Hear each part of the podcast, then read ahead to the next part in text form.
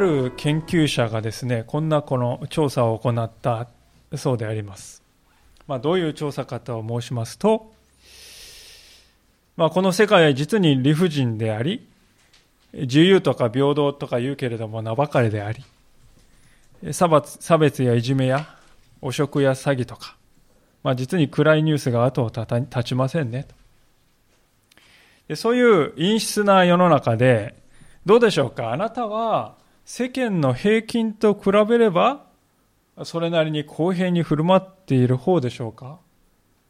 とこう尋ねたんですね。まあ、世間の平均に比べてあなたはそれなりに公平に振る舞っている方でしょうか？どうでしょうか ?1 番、平均より公平である。2番、平均より不公平である。こういうふうにですね、尋ねた、えー、そうですね。で、この調査にほぼ100%の人がですね、平均より公平ですとこう答えたんだそうですよね。でこの結果から分かることは、まあ、ほとんど100%ですからねほとんどこのこの結果から分かることはつまり人間というものは自分のことを不公平だというふうにはこう考えたくないということですよね。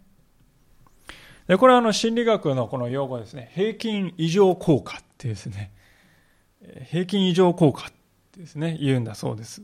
で、これはあの、私が考えたんじゃなくて、歴としたこの学術用語だそうですね。で、大変こう面白いんですけども、実はこの調査にはバリエーションがありましてね、えー、こういう調査もですね、車の運転手の方に聞いたらですね、なんと69%の人が自分は平均よりも運転がうまいと答えたんですよね。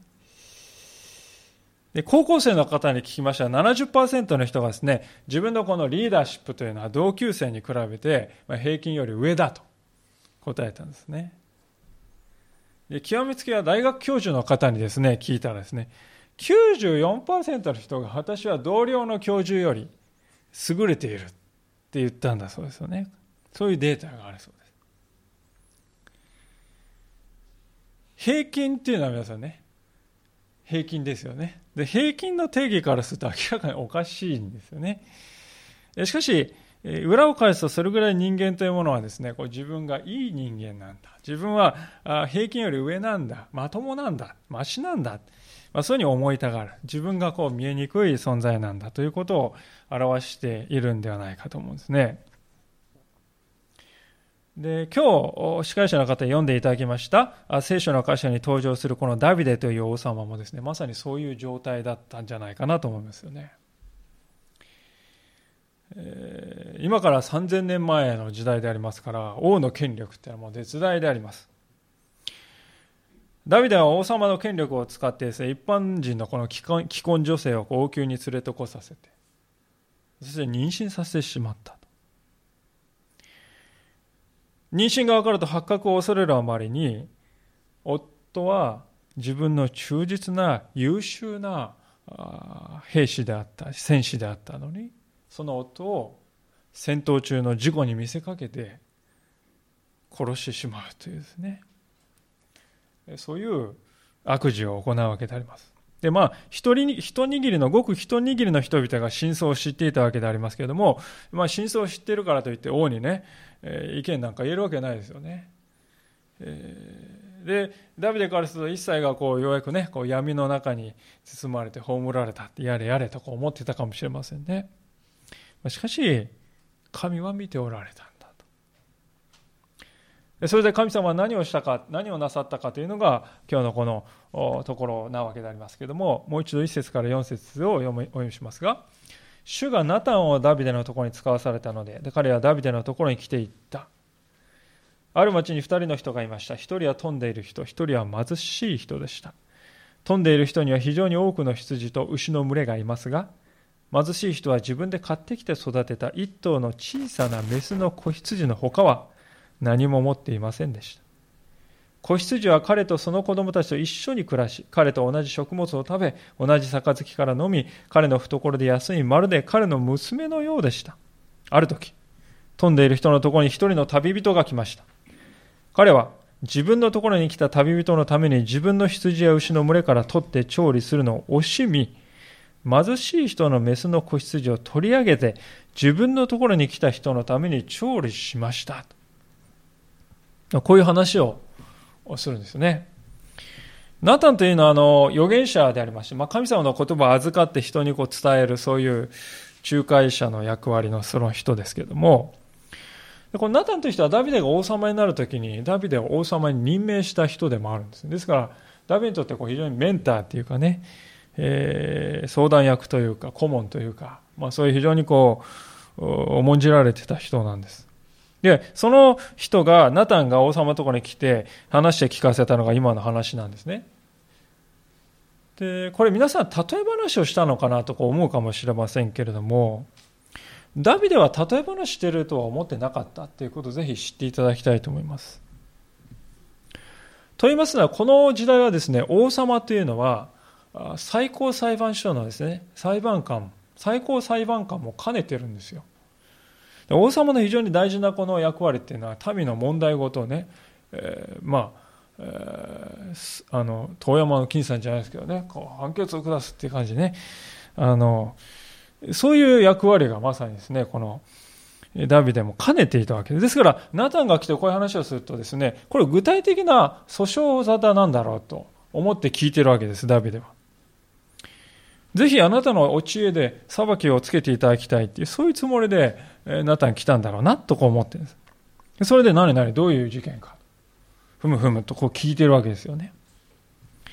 で、こう、ナタンがこれこれのことがと言っているのを聞きながらダビデの顔色がどんどん変わっていったんだと。そしてナタンの話が終わるや否や、ダビはこのように叫んだわけですね。5節ですが、するとダビデはその男に対して激しい、このリッチな男ですね。その男に対して激しい怒りを燃やしてナタンに言った。主は生きておられる。そんなことをした男は死刑だ。その男は荒れみの心もなくそんなことをしたのだから、そのメスの子羊を4倍にして償わなければならない。ってこう言い渡すわけです。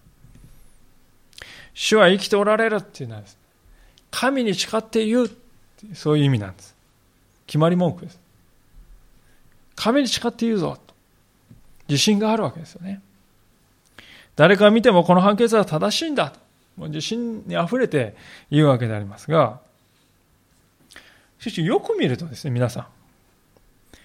後半のところでダビデは奪った羊を慰謝料を含めて4倍にね、して返さないといけない。これはまあわかるんですけども、その前ですよね。前半を見るとですね、まあ、皆さんどうでしょうか、ね、いくら大事な羊からだからといって、羊をね、奪ったということで死刑っていうね、これはちょっと行き過ぎじゃないかと思うんです、明らかにこの過剰な罰じゃないかと思います。羊を奪ったのになぜかこう死刑だってこう言ってしまうわけですね。非常に過剰な反応じゃないかと思いますが。ダビデはしかし、このリッチな男は許せなかったんだと思いますね。この金持ちが歪んだ人間性を持っていて、強欲で、そして相手の事情とか、相手がどんなにか大切にしていたか、そんなことは何も見ないで、ただただ自分さえ良ければいいんだという、その自己中心的な振る舞いをね、している。このリッチな男はもう我慢ならん。どうも話によると、このナタンの知り合いに、そんな輩がいるらしい。もうそれだけでヘドが出るわっていうことですよね。嫌悪感を感じる。それで、ダビデはこの義憤に駆られて、まあ、そんな男はいなくなった方が社会のためなんだ。いっそのこと死をもって償うべきだと。これが私の裁きだ。もう断定したのでありますね。主は生きておられるともう取り消せないですよ。神様の名前出して誓ったんですから。ところが次の瞬間、ナタンの唇から思いがけない短いフレーズが放たれて、まあ、これがダビデをですね、稲妻のように打ち、打つということになるわけですよね。それはこういう言葉であります。7節ナタンはダビデに言った。あなたがその男です。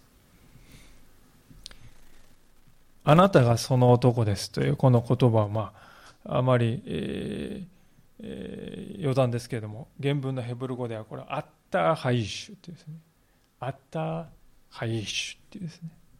ただそれだけの非常に二つの言葉、二つの単語だけで書かれて、も実に実に、えー、シンプルに書かれていますけども、しかしこの אתה האיש、あなたがその男であるっていう、そのこの短いからこそですね、非常にこうインパクトはもう途方もないインパクトですよね。まあ、無理もない。たった今判決を下した相手が実はそれは自分のことであると知らされダビデは全くそのことに気づかずに全く悟らずに自分で自分自身に対して死刑判決を下してしまったわけですよね。これ以上皮肉な話というのは古今東西あるだろうか。まあ、これ以上ね、偶の根も出ない。自分で言ってるんですからね。他人が言ったんだったらまだ反論のしようもある。でも自分に、今、囚人監視の中に自分で自分に対して言った。もうこれ以上申し開きできない瞬間はないですね。これ以上惨めなピエロはいない。そういう場面ですよね。旅ではなぜこういうようなこの自分が全く見えない状態に陥ってしまっていたのかというのは皆さんですね非常に興味あるところだと思いますね。こんなこと起こるんだろうかと。でも起こるんです。なぜ起こるかというと自分の犯した罪と向き合ってこなかったからですよね。それを隠して見つめようとしなかったからですよ。自分の内側にある醜さその醜さを持っているこの心から目をそらして、まあ、見なかったことにしてこう覆いをバッとかけてねいく。でそうすると次第にだんだんですね私たちはこの聖書の言葉を読んでも何も響かないしお祈りしてもこの御霊のね働きは何も感じないっていう、まあ、どんどん鈍くなっていくわけであります。鈍感になっていきまして、そして、だんだんとですね、より大きな罪に対しても大胆になってね、平気でそれができるようになってしまうわけであります。で、そういう状態のことある人はですね、魂にタコができた状態って表現しましたね。魂にはタコのようなものができた状態なんだというんですね。これは私、うまい表現だと思うんですね。タコっていうのは、あの、最初はだんだんね、あの、小さな顔がちょっとこう、よよれたりするわけですよね。で、それをどんどんどんどんこう繰り返していく。だんだんこう分厚くなっていきまし、最後はこうカチカチに硬くなって、何もこう押してもね、触っても何も感じないっていう状態になりますよね。で、罪っていうのはまさにそうなんだと。最初の段階で真摯に向き合わないで、それを追い隠してね、時々こう出てくるんですまた追い隠して、どうやっていくどんどん分厚くなって、皮が分厚くなるように、魂のタコも分厚くなって最後は押しても引いても触っても何も感じなくなる。ですからダビデはナタンから自分のことを言われているにもかかわらず何も気づきもしない。ダビデは最初は自分で自分に嘘をつき自分を欺いているって分かっておりました。最初はそれを意識していました。しかしナタンが来たのは子供が生まれてからですから、まあ、10ヶ月ぐらいはね黙ってるんですよ皆さんね。ナタンは罪を犯して数週間で来たんではない。10ヶ月あるいはそれ以上経ってからダビデは罪を犯して10ヶ月それ以上経ってから来てるわけですよね。でだんだんとその年月の中で自分が自分を嘘をついているということもだんだんと忘れていきいつの間にかダビデは私は正しい裁判官である。私は王として正しい裁判を下すのだ。そんな風に自分を正当化していきました。まあ、先ほど申し上げましたように、ダビデも平均異常効果のね、罠にはまっていたんでしょうね。私はそんなにひどい人間ではない。平均以上の人間だと。そう思っていた。で、思っていたら罪がじゃあ消えたのかというとそうではないですよね。もう潜在意識の中にはちゃんと残り続けているわけであります。心は覚えている、忘れない。どれだけ自分に嘘をついていても神を欺くことはできないっていうこと分かってるんですよね。まあ、こんな話がありますけれども、凶悪事件を起こしてですね、逃走している犯人がですね、まあ、他人を装ってこう、生活を、新しい生活を始めたんですけど、毎晩うなされるんだ。うなうなされて寝言ですね、ああとか言ってこう、寝言で自分の罪をね、言っちゃうんだそうです。でそれで、ああ、この人はこういう人なんだと分かって捕まってしまったという、そういう事件もあるからです。話もあるそうですね。いかに隠そうとしても、犯した罪は永遠に人の心を捉え続けるのだと。処理されない限りは。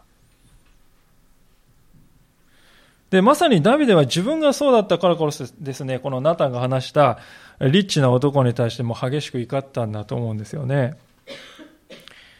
先ほど申し上げましたように、この羊を奪った男に対して死刑ってね、これ明らかにこの行き過ぎだと思います。公平な裁判とは言い難いと思いますね。でもダビデは主は生きておられるってね。あれも間違いない、取り消すつもりない。絶対的な、えー、ね、判決だって言ってるんですよ。なんでそう言うかっていうと、自分のしたことが心のどっかにあるからですよね。ダビデはここでこのリッチな男の姿に無意識のうちに自分自身を重ね合わせているわけです。で自分の罪を隠しておりますから、このリッチな男もね、隠してしまえ。つまり殺してしまえ。そう言っているわけです。自分に嘘をつき、自分の罪を覆い隠していますので、同じような罪をね、している人に過剰反応してしまうわけです。怒ってしまう。なぜ怒るかっていうとですね、私たちはですね、皆さん、人を断罪しているうちはね、自分は攻撃されないんですよ。人を罪に定めている限りね、私たちはいつまでたっても正義の味方で居続けられるんです。相手を攻撃して鋭い言葉を投げかけていれば自分の醜さというものは見つめなくて済むんですよ。だからダビデは鋭く相手をですね攻撃するわけであります。ですから私はこのダビデの姿を見るときにですね、ある法則があるなと思います。他人を鋭く攻撃して批判する人がいます。私たちも思い当たる節があるかもしれません。他人を鋭く攻撃して批判する人はですね、しかし実は相手のうちに自分自身の問題を見ているからこそ、そうしている可能性が高いんだということですよね。皆さん、子育ての経験の中でこういう経験はないでしょうかね。あの、子供がしている方はどうしてもこう許せないっていうね。中にはこう非常になんかこうスイッチが入っちゃった感じで、ね、ひどくひどく感情的にこうね、あーとかやってね、やってしまってね、あとかやってしまったっていうね、え、もう何回も繰り返し、あ、またやってしまった、あ、またやってしまったっていう、なんで私こういうふうにね、過剰反応しちゃうのかなっていう、そういうのはないでしょうか。ダビデの姿に私はヒントがあるなと思うんですよね。それは、親がね、自分自身の中で受け入れられてない部分があるんです。自分を。で自分はこれが弱いなって自分で受け止められてないなって部分があるんです。でそれがね子供の中遺伝子がこう出るわけですよね。それを見るとですね強く反応してしまうわけです。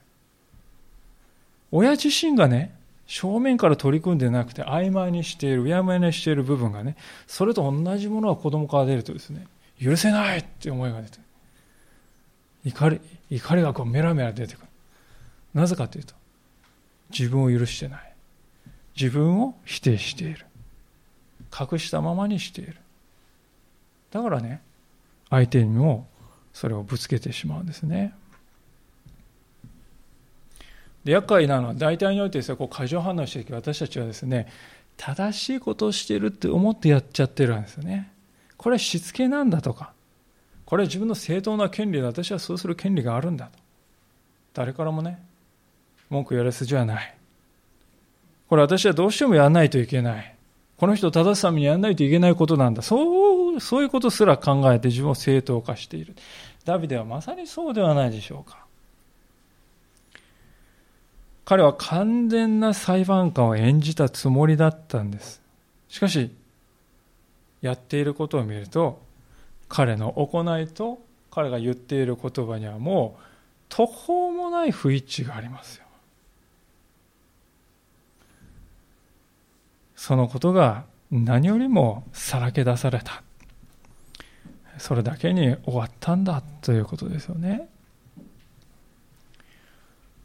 ナタンがですね、えー、ダビデにこのたった2つのアッターハイシュあなたがその男ですとか言ったこの言葉をダビデのこのハリボテのような正義感をですね一撃で粉砕しましたよね。それどころかこうダビデの心臓をこうえぐって脳天をですね貫くような衝撃があったと思います。でその中でナタンは続けて神様の裁きをですねえ、告げたわけでありますね。7節の後半ですが、イスラエルの神主はこうせられる。私はあなたに油を注いでイスラエルの王とし、サウルの手からあなたを救い出した。さらに、あなたの主人の家を与え、あなたの主人の妻たちをあなたの懐に渡し、イスラエルとユダの家も与えた。それでも少ないというのなら、私はあなたにもっと多くのものを増し加えてであろう。それなのに、どうしてあなたは主の言葉を蔑み、私の目の前に悪を行ったのか。あなたはヘテ人ウリアを剣で撃ち、その妻を自分の妻にした。あなたが彼をアモン人の剣で切り殺したのだ。まあ、こう言うわけでありますが、ま書かれていることはとても明確だと思うんですね。何よりこの大事な言葉。ダビデが持っている全てのものは神様からいただいたものだったということであります。ダビデという人はもともと一階の羊飼いの少年に過ぎませんでした。王様はもういました。で王様っていうのは息子、息子、そのまた息子ってだん、ね、王家はこう世襲で続いていきますから、順当に考えますとね、えー、ただの羊飼いの少年がね、王になるなんてありえない。万に一つもない。でも現実に今、ダビデは王になっている。ダビデは王になろうとしてですね、求めたわけでもないのに、イスラエルの国全体はダビデのものになっている。誰がそれをしたのかと私だと神様おっしゃるわけですよね。私があなたにそれらのことをしたのだよと。とりわけ私がこの言葉の中で心を痛むのは8節の最後で神様おっしゃっている言葉であります。それでも少ないと。これだけのものを与えてきたそれでも少ないというのなら、私はあなたにもっと多くのものを増し加えてであろうと。私に求めればよかったのに、惜しむことなく豊かに与えたのに、最上のもので私はあなたを満たしてあげることができたのに、それなのにどうしてというですね。神様のこの深い悲しみと嘆きがね、聞こえてくるような言葉ではないでしょうか。しかし私たちも気がつくと似たようなことをしているのかもしれないと思わされます。聖書ははっきりと語ります。求めなさい。そうすれば与えられます。叩きなさい。そうすれば開かれます。私たちが神様が与えてくださるものは最善なんだとこう信じて神様に求めていくときに神様は私たちの思いを超えて豊かに与えてくださるというこれが聖書の変わらない真理です。しかし私たちはこの神様がなすことを待ちきれないで自分のやり方でやってみたりあるいは心の赴くまま感情の赴くまま体が望むままそのままに行動して後から深い後悔を感じたり自己嫌悪を覚えたり、まあ、そんな経験を私たちは誰もが背負いまた日々繰り返しているのではないかと思いますね。ダビデという人は他の誰にも増して神様に自由に求めることができる立場にあったわけです。神様美しい妻と出会わせてくださいと。そのような願いをね神様に申し上げて、神様はそれを叶えることができなかったでしょうか？いや、おできになったわけです。しかしダビデはそれを不正な手段で手に入れようとしました。彼は何十キロも離れた王宮から指示だけ出して自分では手は一切汚してないと思いましたけどでも神様は何とおっしゃってますか？それは9節あなたがウリアを剣で打ちあなたが切り殺したのだってねはっきりおっしゃいますダビデは自分では神様を軽んじたなどとは思ってなかったかもしれませんしかし彼がしている行動は神を軽んじるそのものだと神様は言うんですね。気をつけないと現代に生きている私たちも同じことをしてしまうかもしれません。私たちは自分は信仰にそこそこ熱心だと。そういうふうに考えやすいんですね。さっき言った平均異常効果っていうのがあるわけです。私は平均よりも宗教的な、信仰的な人間なんだと、無意識のうちに思いたがる。でも実際の行動を見てみますと、そのですね、え、思いを全く否定するような振る舞いをしている。それに気がつかないということがあるんじゃないでしょうか。例えば、今日私たちがこの礼拝で一緒に祈りの言葉を神様にね、捧げます。美しい言葉を神様に捧げたかもしれませんが、その下の根も乾かないうちに自分の家に帰って家族に対して呪いの言葉を吐いているとするならば、そういう信仰は一体何であろうかと。いうわけです。ヤコブの手紙というところを一箇所開けてみたいと思いますけれども、えー、このように書かれております。ヤコブの手紙の一章の26節というところに、えー、ヤコブの手紙というのはもう聖書の一番後ろのところですけれども、400第3波で445ページ。第2版では408ページですけれども、ヤコブの手紙の1章の26節ですね。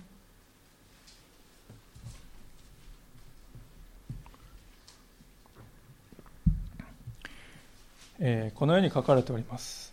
えー、1章26節400第3版446ページ、第2版408ページか9ページですね。お読みします。ヤコブ1章26節自分は宗教に熱心であると思っても、自分の舌に靴輪をかけず、自分の心を欺いているなら、そのような人の宗教は虚しいものです。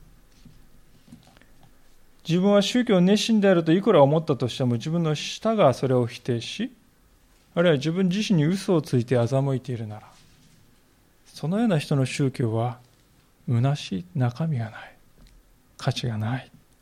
まあ、そういうわけですよね。私たちは宗教というのは熱心さだとこう考えるかもしれませんが、聖書はそうは言っていないのだということをぜひ知っていただきたいと思います。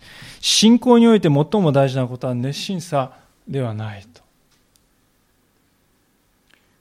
確かに熱心な人は他の旗目から見ますと実に敬虔な人に見えるかもしれません。でも、私たちの信仰にとって本質的に大事なことは熱心さではなく真実さです。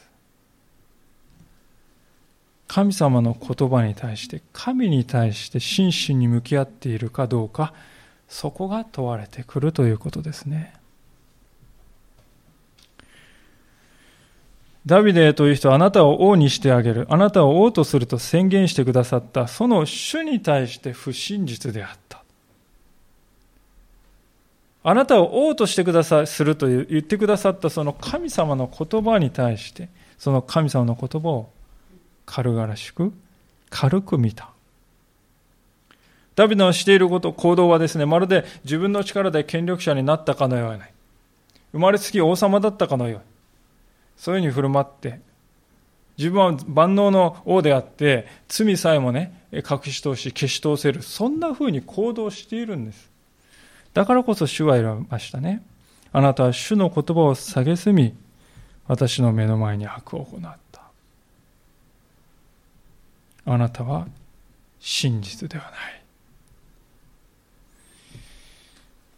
ない。だからこそですね、ダビデに対する神様の裁きというものもまた、はっきりとしたものになってくるわけですね。第二サムエル12章の10節ですけれども、神様はこう言われます。今や剣はいつまでもあなたの家から離れない。あなたが私を蔑み、ヘテ人ウリアの妻を取り、自分の妻にしたからである。主はこうおせられる。聞け。私はあなたの家の中からあなたの上に災いを引き起こす。あなたの妻たちをあなたの目の前で取り上げ、あなたの友に与えよう。その人は白昼公然とあなたの妻たちと寝るようになる。あなたは隠れてそれをしたが、私はイスラエル全部の前で、太陽の前でこのことを行おうと。こう神様は言うんですね。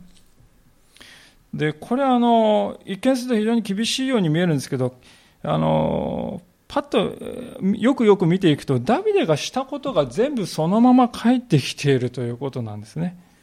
剣によって他の人の妻を奪い取ったんです。で、その剣がダビデの家にも来るんだと。他人の家庭に剣をもたらしたものは自分の家庭にも剣が来るって神様は言うんですね。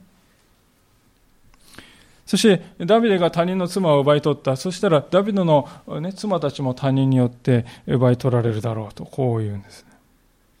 ダビデは隠してそれを行ったが、神様はそれを隠さずに天下に知らしめる。天下に知れ渡るだろうと、こう言うんです。私たちは実に悲しいことですけれども、この第二サムエル記というのをずっと読んでいきますと何が書かれているかというと、この通りのことが彼の家庭に次々起こってくるのだということです。長男のアムノンという人、弟のアブシャラムという人が殺すという事件が起こりますし、その後、そのアブシャロムの反乱によってダビデは王宮を追われて、ダビデの妻たちはアブシャロムの手に落ちて、国民の大多数がアブシャロムを支持するようになる。まあ、そんな事件が実際に起こってくるわけであります。まさにダビデがしたことはブーメランのように自分のところに帰ってきます。聖書はですから、私たちは罪という種をまけば必ず刈り取りがあると。その刈り取りを通して私たちはまるで自分の姿を鏡で見ているかのように、自分がしたことが何であったかを見るようになるだろうと。罪というものは自分だけにとどまる。これは私だけのものだ。そうではない。罪は次々連鎖していく。罪を犯している親のもとに生まれた子供たちはその罪の影響を受けて、それを次世代に受け継いでいく。そういうものなんだと聖書は言うわけであります。神様のこの裁きの言葉を聞いていますと、こ望みがないような感じがしますね。まして、自分で自分に対してこう死刑判決を下してしまった。ね、しかも主は生きておられるまで誓ってしまった。もうこれ死ぬしかないのか。実はそうではなかったということですね。13節であります。ダビデはナタンに言った。私は主に対して罪を犯した。ナタンはダビデに言った。主もまたあなたの罪を見過ごしてくださった。あなたは死なない。私はあの、この今お読みしたこの13節というのは聖書全体の中でも特に注目するに値する説だなと思うんですよね。まあ、なぜかと申しますと、人間が罪を許されるというのはどういうことなのかとここを見るときに非常にクリアにわかるんですよね。ダビデという人はどうでしょうか？あなたがその男ですってね、ナタンが言ってくるんですよね。あったはいしってね、言ってきてね。え、それに対して、まあ、古代の王様って、だったらよくあるパターンはですね、預言者風情が何を言っておるか、つけ上がりおって、とか、綺麗とか言ってですね、他の国の王様だったらそうしてるかもしれませんよ。ダビデはしかしそうではなかった。代わりに彼が、こう言いますね。私は主に対して罪を犯しました。犯した。まあ、この私は主に対して罪を犯したというのは、ハッターティ・ラドナイというですね、非常にこう、二つの言葉ですよね。もうシンプルです。余計なこと一切言わない。弁解や言い訳を一切言わない。本質的なことを言う。私は主に対して罪を犯しました。それしか言わないですね。で、この言葉なんですけども、しかし違和感を感じないでしょうかね、皆さん。主に対する罪って言いますよ。ウリアはどうしたどうなったんですか？一番の被害者であるウリアはどうなのか？バテシャバに対して罪を犯したんじゃないのか？ウリアに対して罪を犯した。違うのか？一番の被害者は彼らじゃないか？彼らに謝罪してない。これは一体どういうことなのか？神様もいいけれども、まず一番の被害者である彼らに許しを請い、それから神様に許しを、ね、願う。それだったらわかる。まあそういうふうに感じる方もいるかもしれませんね。まず、一番の被害者である人のところに行き、それからその後に神のところに行けばよいと、そういう、えー、理屈ですけれども、もしそういう理屈でいきますと、人が罪と認めないことは罪じゃないということになりますよね、皆さんね。人の目に触れてないこと、隠されていること、ね、しまい込まれていることを、人がまあいいんじゃないっていうことは罪じゃないっていうことになりますね。で、ダビデの場合も隠れてるんですから、あなたが言わなかったらね、もう未来英語出てこなかった案件ですよ。しかし、じゃあ、それは罪ではないのかというと、そうではないわけですよね。神の目には全てが明らかであります。ダビデはここで主に対して罪を犯したと言っているのはまさにそういうことですね。つまり、何が罪であるかを決める最終的な権威を持っているのは人間ではなくて神であるという、この原則であります。何が罪かを決めるのは人ではなくて神がそれをするのだということです。だから、何を置いても神の前に許されなければ私は許されたことにならないと。ダビデはそう分かっていたわけですよね。まあ、これはあの身近な例にですね、直すとちょっともうちょっと分かりやすいと思うんですね。でも皆さんがこう、近所にいてですね、近所の子供にこう何か怪我をさせてしまったとしますね。で、怪我をさせてしまった時に皆さんはね、誰のところに謝罪に行くでしょうか。ね、子供のところに行って、ごめん、申し訳なかった、この菓子を食べてくれって言って、じゃあねって言って、それで終わりでしょうか。いや、違いますよね。親のところに行くのじゃないでしょうか。あるいは他人の言葉、車にね、ぶつけてしまってね、へこませてしまった時に、車に向かって皆さん、すいませんでした、すいませんでしたって言うんでしょうか。ね、これぶつけた相手は車だから、車はすいませんでしたって言うんですけど、言わないですよね。車の持ち主にすいませんでした。同じことがやっぱり神様に当てはまるんです。この世界は誰のものかっていうと、神様のものなんですね。神様のものである世界を損なった時に、誰に私たちは行くのかっていうことですよ。ね、神様の許しを求めに行かなければならない。神様の許しが必要なんです。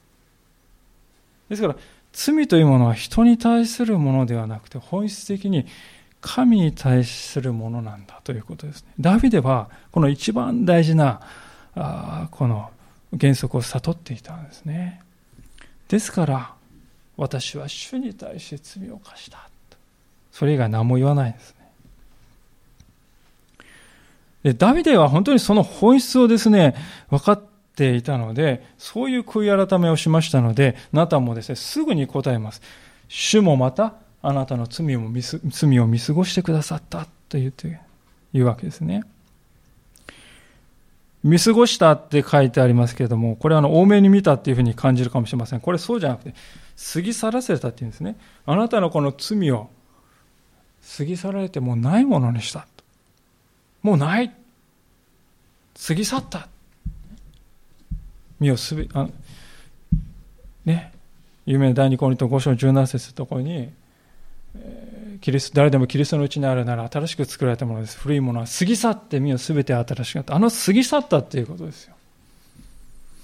主もまたあなたの罪を過ぎ去らせてくださったって言ってくださるんですね。もうないと。本来なら、ダビデは死刑です。殺人を犯してるんですから。しかも過失じゃなくて故意に。で、しかも自分で主は生きておられるその男が死刑だとまで自分に対して言ってしまった。もうこれ、どう言い逃れできますか？でも神様はその死刑も過ぎ去ったって言うんですよね。いや、ちょっといくらでもこれ早すぎんじゃないですかと。ね。そう感じる人がいるかもしれませんね。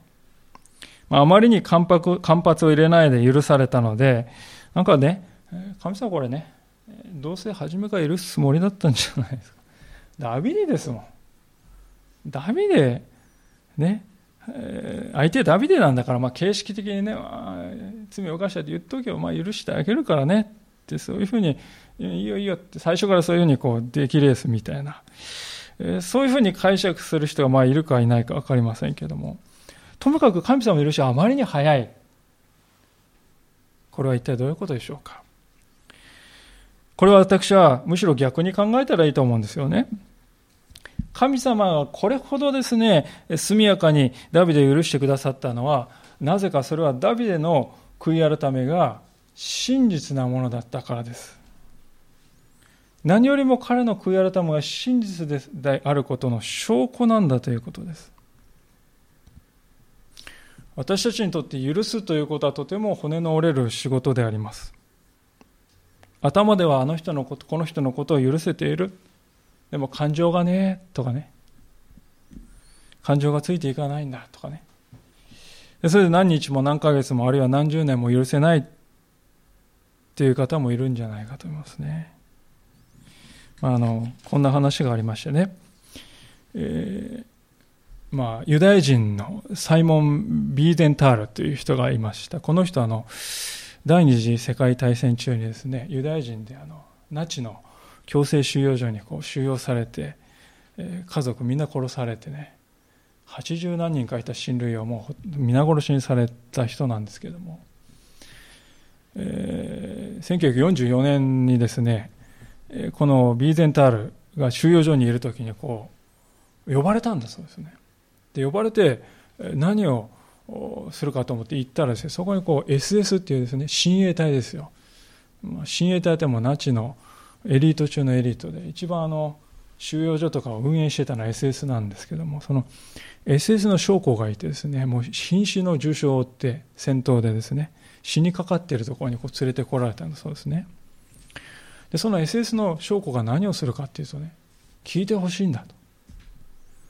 自分はウクライナで300人のユダヤ人を皆殺しにして埋めて、そればかりなく至る所で虐殺を繰り返してきた。でも今、自分は死にかかっている。もうそのことが自分の頭にあって、苛まれて苛まれて、どうにもならないんだと。だから、お前を呼んだのはただお前がユダヤ人というだけで、それ以外何でもないけれども、でもユダヤ人だからこそお前に聞いてもらって、そして許しをもらわなくては、平安のうちに自分は死ぬことはできない。だから聞いてほしいんだ。ね、突然若いビーゼンタールですからね、いきなりそんなこと言われてもということで何回かここ出ようとするんだけど、戻れとか言ってね、こう聞かされて、そして最後に許してほしいって言われてね。長く沈黙したそうですけれども、ビーゼンタールはですね、最終的にはこの沈黙のまま部屋を後にしたんだっていうんですよね。で戦争が終わってそのことをビーゼンタールは本当にあれでよかったんだろうかって悩み続けたそうですね。でこう非常にこう倫理的に優れていると思うね、32人の人に手紙を書いて、32人にして手紙を書いて、私の判断はあれでよかったと思いますかと聞いたんだそうです。で、そしたらその返事が返ってきた人の中で、わずか6人が、6人だけが許すべきだったのではないかと言ってきて、後の人々は皆それでよかったのではないか。ナチのしたことを考えればそれで当然だと。そういう返事をしたんだというんですよね。まあ、この話を聞きまして、まあ、私はですね、本当にこう人間にとって許すということがいかに難しいかということを改めて感じました。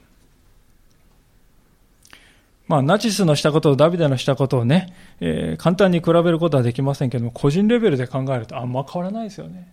やってることは。卑劣さという意味では、まあ、大差ないかもしれません。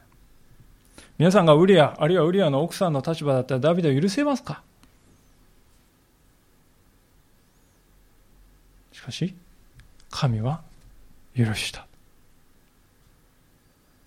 神様は悔い改めが真実であると認めるならば、その瞬間にもう許しを成し遂げておられるということです。で、その許しというのは私たち自分自身のこの許しを振り返ると、もうあまりに違う世界ですのでね、違和感を感じるかもしれませんね。でもこれが本当の許しなんだと。皆さん思い出してください。イエス様が十字架にかけられた時に十字架の上で何と祈られたかというと、父よ彼らをお許しください。何をしているのかわからないのです。自分をもう殴り、なぶり殺しにしようとしてね、いい君だと見物している何十人か何百人かの人々に対して、イエス様はそのように祈られた。イエス様は父を彼らを許しくださいって言うときに、イエス様自身は許してたんですか？許してないんですか？もう許してたんですよね。神の許しというものはこういうものなんです。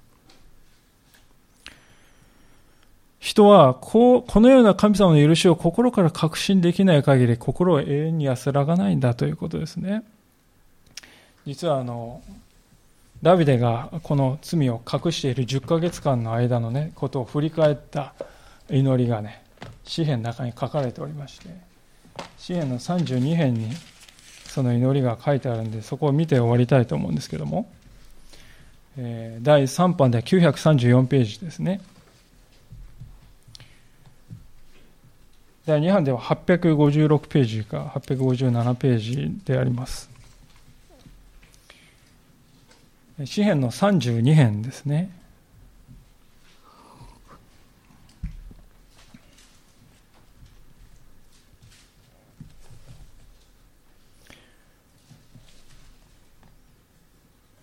詩篇の32編の一節からのところをお読みします。幸いなことよ。その背きを許され罪を負われた人は、幸いなことよ。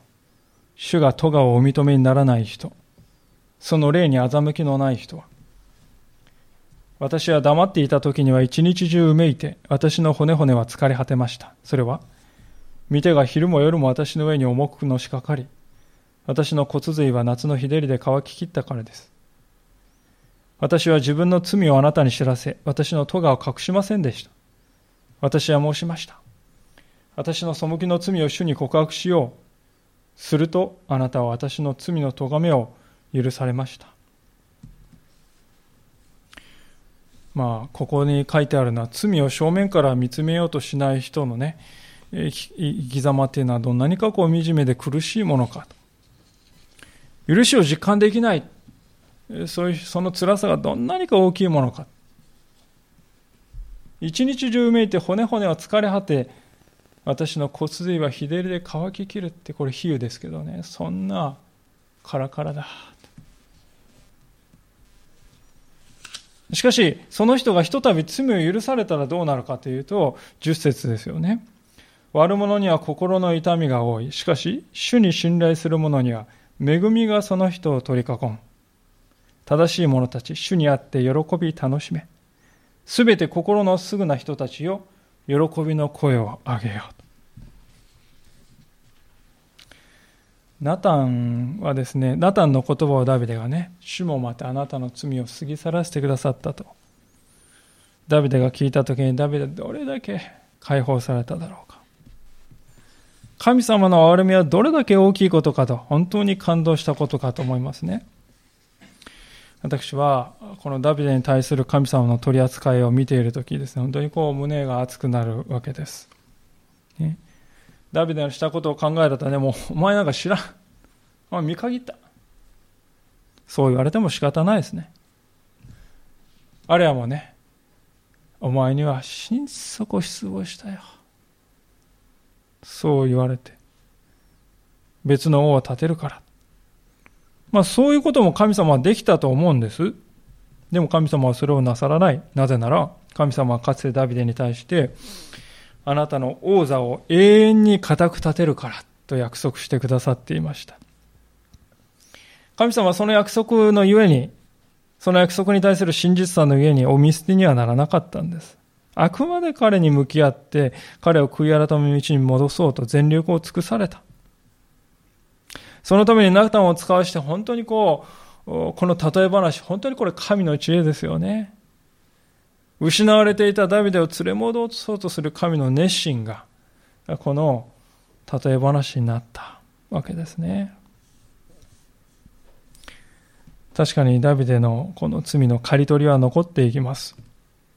今日の最後の14節15節のところで生まれたばかりの子供がね死ぬということが語られて、まあ、このことは詳しくは次回見たいと思うんですけども一つだけ今日言えることは私たちの罪は私たちのうちにとどまらない周りの人にまで本当に大きな影響を及ぼしていくんだということですこの世界になぜこれだけ悲惨があるかといえば人々が罪というものに向き合わないでそれをそのままにしているからです。それがですね、他の人々、周りの人々にまでですね、本当に広がって、人々は自己中心になり、他の人のことよりも自分のことを第一に考えるようになり、自分のためな人を蹴落として人を利用しても何とも思わないというようになっていくわけですよね。罪はまさにそのような力を持っております。ですから今日私たちは本当にこの罪というものに真摯に向き合っていかなくてはならないと思います。平均異常効果って最初に申し上げましたけど、私はそこそこ平均よりもマシな人間であるということをやめて、みんなそう思ってるんです。ダビデもそう思っておりました。しかしそれは人の目によって自分を判断するということです。そうではなく神様の目に真実であるか、私は神様の言葉に対して真実に生きようとしているだろうかそのことを問われたいと思います。その先に許しがあり、その先に平安がある。その先に喜びがあるからであります。お祈りしたいと思います。